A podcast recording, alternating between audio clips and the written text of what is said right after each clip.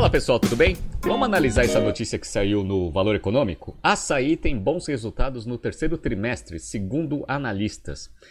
Relembrando que em agosto eu fiz um BTC News falando sobre as conversões que o Açaí tinha começado a fazer dos ativos que ela adquiriu do grupo GPA mais especificamente as lojas extra hipermercados. Na época, eu tinha algumas dúvidas em relação ao risco desse processo. Por quê? Porque se você tem algum erro operacional no cronograma de aberturas, você vai ter um impacto muito forte no capital de giro e, eventualmente, um aumento de despesa muito grande não foi o que aconteceu. Então, vamos ver né, qual que foi a análise que o mercado financeiro fez dos resultados e depois a gente entra no detalhe dos financials. Se você gosta das nossas análises, por favor, dê um like nesse vídeo. E se você puder compartilhar as nossas análises com pessoas que possam fazer bom uso delas, a gente agradece. Então, só relembrando a notícia que eu analisei no BTC News, foi essa daqui, ó, do Brasil Journal, para quem está vendo no YouTube. A saída alargada nas conversões do pacote extra. Isso foi no dia 30 de agosto de 2022. Então, como eu falei logo na introdução, eu via bastante risco operacional se o açaí não fosse muito competente operacionalmente falando na parte de inauguração. Por quê? Porque se você demora para inaugurar, ou seja, a obra dá problema, ou algum problema de licença, marketing, qualquer coisa que dê problema, você contrata colaboradores no tempo incorreto, se você atrasar né, a inauguração, ou seja, você vai ter um aumento de despesa muito forte sem ter a receita para compensar, e o estoque.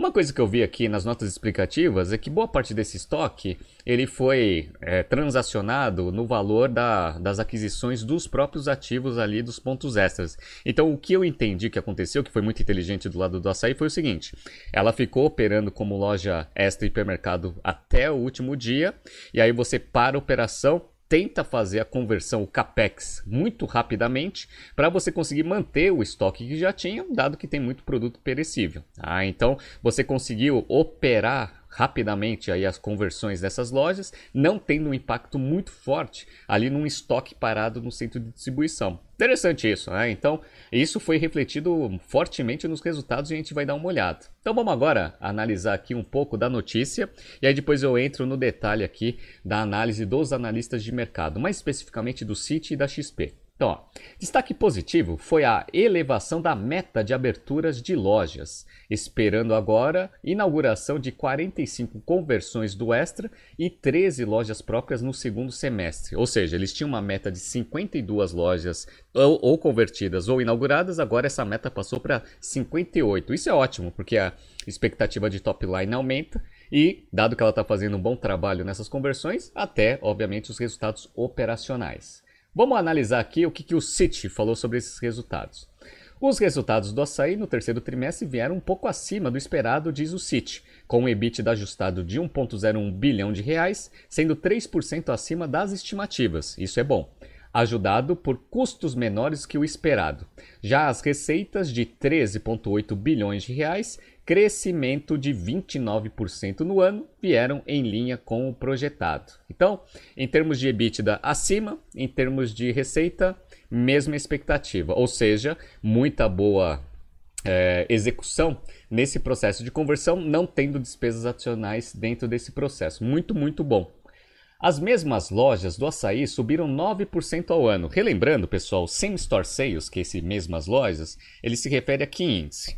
Se você pega uma loja do açaí que já estava aberto no ano passado, você vê se o aumento de receita do açaí do mundo, né, como um todo, veio ou de inauguração ou de aumento de performances das lojas atuais. Esse indicador é interessante primeiro para mostrar que os pontos que você já tem, o investimento que você já fez, está aumentando a performance operacional. E segundo que esse processo de conversão ou expansão de pontos de venda não está é, trazendo a canibalização. Ou seja, você rouba a receita de uma loja em detrimento da abertura de uma outra. Então, quando você faz aberturas de lojas é, geograficamente muito próximas, acontece isso. Dado que o same-store sales está alto, 9% ao ano, a princípio esse processo de conversão está sendo muito bem estudado, é, mitigando o risco aí, obviamente, da, da canibalização. Ah, isso daí é ótimo, porque mostra também um bom racional de expansão que o açaí vem executando no mercado. Bora, então vamos lá. Então, ó, esse 9% ao ano de same-store sales pelo City foi em linha com o esperado, mostrando uma desaceleração natural sobre o segundo trimestre em meio a sinais de deflação, sendo que as novas lojas devem mitigar parcialmente a queda do, no indicador. Ah, então, teve uma queda natural, mas quando você pega período contra período houve um crescimento de 9%, beleza? Então, sazonalidade, né, não tem nenhum problema em relação a isso. Já na visão do analista da XP, o resultado nas mesmas lojas mostrou uma performance robusta, levando a companhia a apresentar o maior ganho de participação de mercado em 2022. Olha que interessante. As preocupações do Citi se mantêm sobre a alavancagem da companhia, que está acima de 2,5 vezes a dívida líquida sobre o EBITDA, e os efeitos da deflação de alimentos. A situação financeira da, do controlador Cassino também é um ponto de atenção. Então, aqui, a princípio, o resultado muito bom, mas alguns pontos de atenção aí no resultado, principalmente na parte de alavancagem. Vamos ver aqui a XP. O que ela achou desse resultado? Segundo eles, Apesar dos desafios de despesas gerais e administrativas decorrentes do seu forte plano de expansão, como eu expliquei para vocês, é sempre um desafio isso, esse ponto, a rentabilidade também foi robusta, com margem EBITDA caindo 0,4 pontos percentuais, enquanto a alavancagem operacional compensou o menor nível de margem bruta. Já o lucro caiu refletindo despesas financeiras mais elevadas com a capitalização de juros dos financiamentos de aquisição do Extra. Então, a XP ela tem uma visão também positiva em relação aos resultados, porque ela também tinha né, como ponto de sinalização aqueles desafios operacionais que não ocorreu, tá? dado que os financials eles foram muito fortes. Então, vamos entrar agora no detalhe aqui dos financials, só para mostrar para vocês tudo que os analistas colocaram aqui na notícia. Bora! Então vamos lá. Mostrando aqui primeiro o plano de expansão aqui da, do açaí, eles tinham aqui no final do segundo trimestre de 22 220 lojas. E aí eles conseguiram terminar o terceiro trimestre com 233 lojas. E são lojas gigantescas, hein, pessoal? Então, onde que eles aumentaram bastante o número de lojas? Sudeste passou de 115 para 122. Nordeste, 61 para 65. Centro-Oeste inaugurou uma só. E aqui no norte ele inaugurou uma também. No sul ela manteve o, o número de sete lojas aqui, no total 233. Então, essas conversões aí acelerando aí o, a base de lojas próprias aqui da companhia. Estou mostrando para vocês aqui algumas lojas que eles inauguraram no terceiro trimestre, só para mostrar carinha para vocês, ó, Ceilândia, é, Campina Grande, Araraquara, Guaianazes, Palmas, Anhanguera e o Jockey. E aí tem até uma perto aqui de casa que eu vi, que se converteu também, ficou bem bonito, aliás, né? Tá? A impressão ela é bem melhor, consequentemente, com uma melhor disposição de produtos e até com visual merchandising melhor, a princípio a performance tende a aumentar em relação às lojas anteriores extra hipermercados. Bora, vamos lá. Vamos pegar aqui em termos de receita. Eu vou pegar aqui, pessoal, não só o terceiro trimestre, mas eu vou pegar os nove meses de 2022, até para a gente ver aqui como que está operacionalmente a companhia é, neste ano. Então vamos lá. Em termos de receita bruta, houve um aumento de 30%, então passou de 11,67 bilhões de reais de top line para 15,18 bilhões. Legal? É, o lucro bruto ele aumentou 17% e aí a gente vê o, o, o, o, efeito na margem bruta. Se a receita ela sobe num, num patamar acima do lucro bruto, o que acontece é que a margem caiu. Então a gente vê aqui ó, a margem ela caiu de 17,8 margem bruta para 16,3 aumento de custo. Ah, então isso daí é uma coisa inerente a esse processo de crescimento e até a inflação que a gente está vendo aí nos alimentos. Bom, Aí a gente teve aqui o EBIT, lucro operacional, uma queda né, de 6,5%, mas o mercado esperava uma queda maior, dado todos os desafios da expansão, passou de 800 milhões de reais para 748, e o lucro líquido aqui ele passou de, 300, de 538 para 281, uma queda de 47,8, muito devido ao aumento das despesas financeiras. Ela se alavancou bastante para adquirir esses ativos lá do GPA e agora, com taxa de juros muito alta, isso daí vai impactando negativamente o resultado financeiro. Só que como operacionalmente a empresa tem uma perspectiva positiva, isso não está sendo aí algo muito preocupante para o mercado financeiro. Já era esperado ok? Agora, vamos pegar aqui nos nove meses. Nos nove meses, aqui, em 2022, ele está com um aumento de top line de 28,2%, tá? chegando a 42,2 bilhões de reais aqui nos primeiros nove meses de 22. Lembrando que a meta deles para 2024 é atingir uma meta de 100 bilhões de top line. Vamos ver se acontece. Aí vai precisar de bastante expansão aí de pontos físicos com uma, um lucro bruto de 6,2 bilhões de reais. Aqui a queda de margem bruta no ano ela está um pouco menor, então é, passou de 17% para 16,1%, 0,9 pontos percentuais menores. Perfeito? Tá? Lucro operacional aumentou 5,5% de 1,8 bilhão para 1,9, quase 2 bilhões de reais de lucro operacional. A margem operacional aqui ela caiu de 6,2 para 5,1 e o mercado estava esperando uma queda maior. Então, a princípio, estava fazendo um bom trabalho nesse processo de expansão. E o lucro líquido ele passou de 1 bilhão e 83 para 814, uma queda de 24,8%. A margem líquida aqui ela caiu de 4,7 para 2,4. EBITDA. O EBITDA é interessante porque o nível de alavancagem começou a ficar um pouco perigoso. Diz a empresa que já era esperado, mas eu vou mostrar para vocês que qualquer erro operacional aí no quarto trimestre e no primeiro trimestre do ano que vem já começa a dar uma preocupação maior. Então tem que esperar aí o quarto trimestre para mostrar que o resultado de fato está sendo muito bom. O EBITDA ajustado ele aumentou 13,8%, passou de 2,4 bilhões para 2,7 bilhões, uma margem EBITDA ajustada de 7,1 contra 7,9 no mesmo período do ano anterior. Então, isso daqui que os analistas do XP falaram que foi muito bom. Eles tinham uma expectativa de uma queda de margem EBITDA muito maior do que ele teve. Consequentemente, dívida líquida sobre EBITDA é, não vai ser aquela preocupação que existia ali no passado a princípio. Perfeito. Bora. Vamos lá. Vamos pegar aqui a dívida. Como eu falei para vocês, a dívida é sempre uma preocupação. A dívida bruta aqui no, terceiro, no final do terceiro trimestre de 22, somadas todas, dá 12 bilhões de reais contra 8 bilhões 152 no final do terceiro trimestre de 21.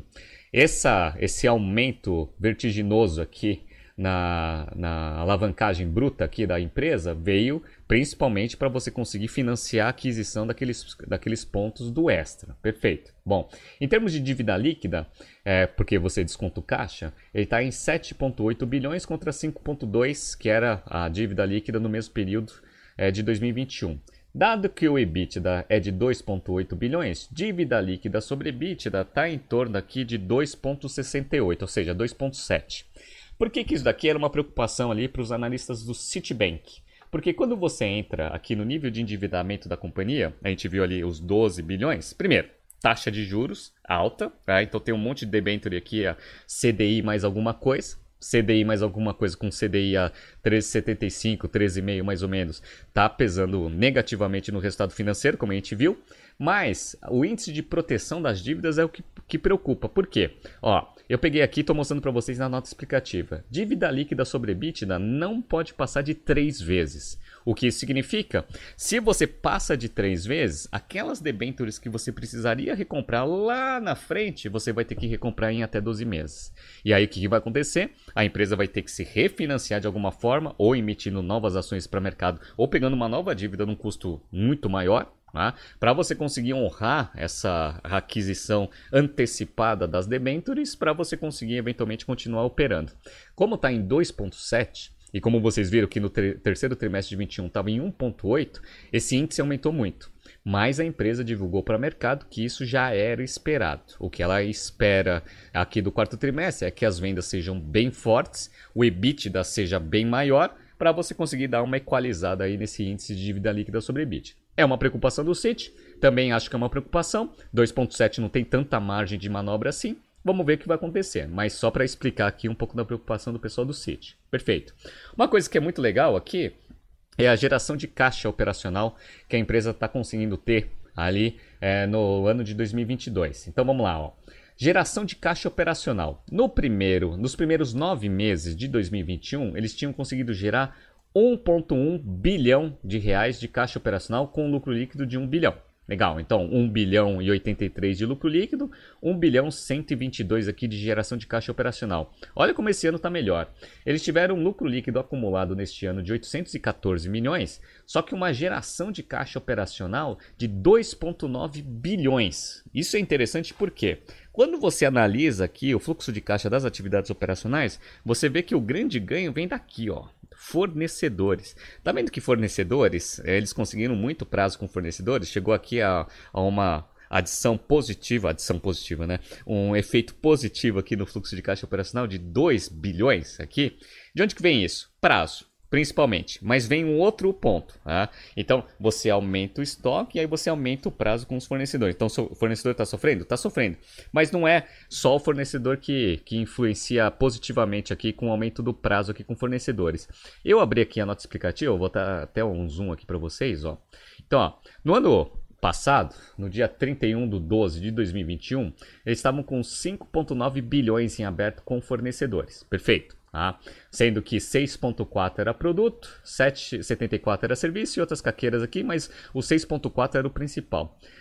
Dado que a receita vem crescendo bastante ali, 30% de top line, etc., a gente teve um aumento aqui de, de fornecedores de produtos, ó, passou de 6.4 para 7.6.